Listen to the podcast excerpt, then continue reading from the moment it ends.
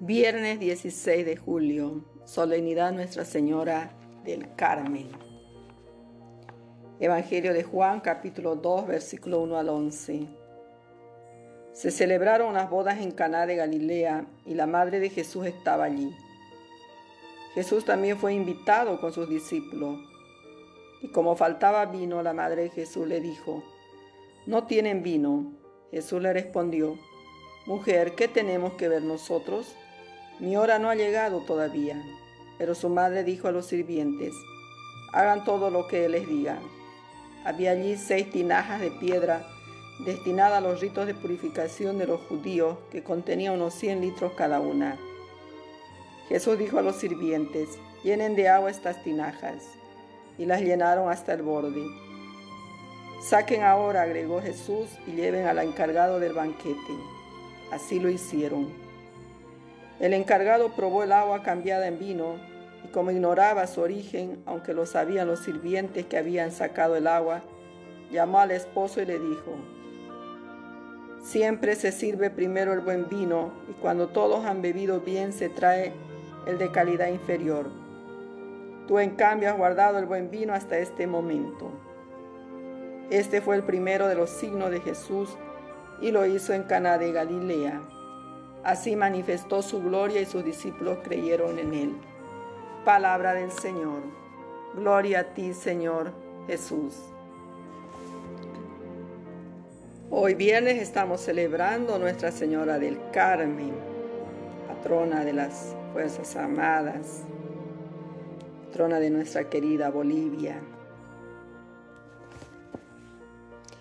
La orden de los carmelitas es una de las más antiguas en la historia de la iglesia, aunque considere al profeta Elías como su patriarca y modelo.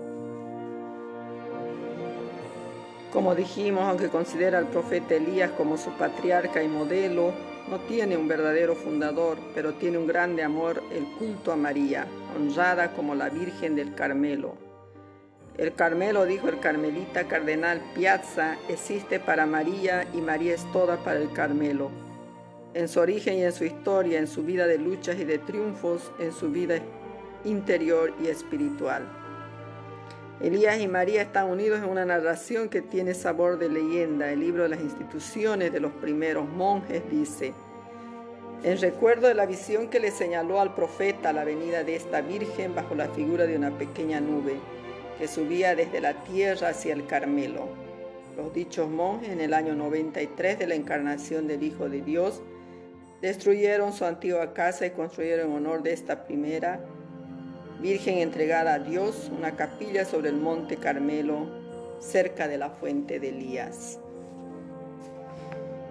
La oración de Elías nos desafía a ser orantes, a postrarnos ante el Señor con fe y confianza, es decir, con la certeza de que seremos escuchados por Él.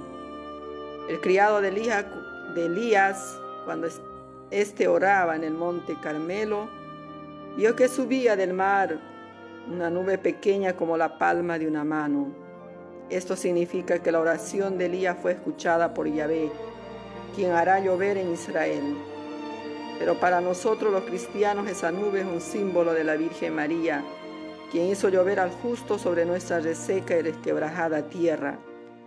María es la mujer orante que acompaña e intercede por nosotros, la Madre de Jesús, que se reunía con los apóstoles para orar, sigue asistiendo a la iglesia como expresa Pablo VI cuando la liturgia dirige su mirada a la iglesia primitiva y a la contemporánea, encuentra puntualmente a María, allí como presencia orante junto a los apóstoles, aquí como presencia operante junto a la cual la iglesia quiere vivir el misterio de Cristo.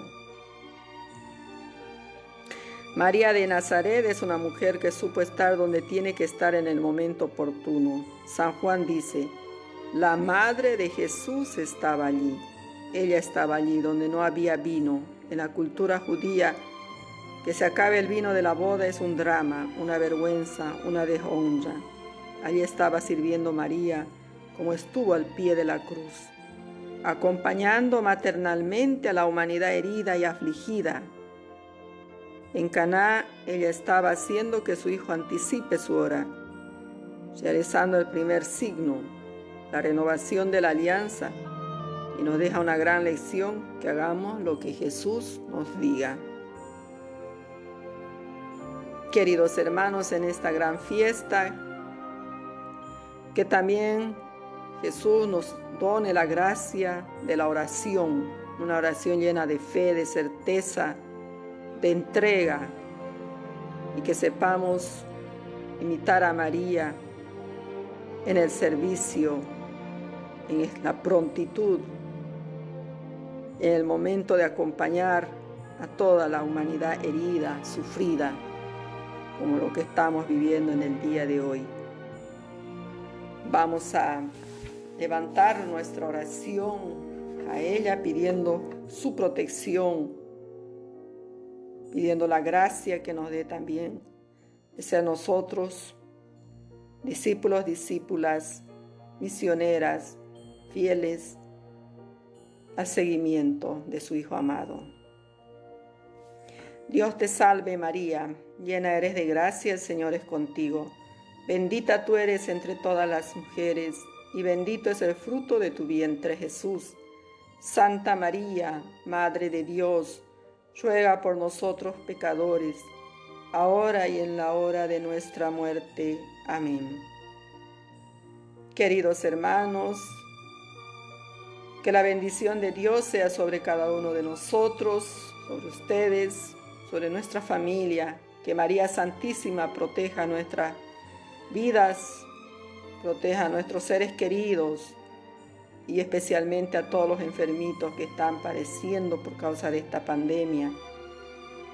Que ella sea la madre amada que acompaña maternalmente a toda esta humanidad sufriente.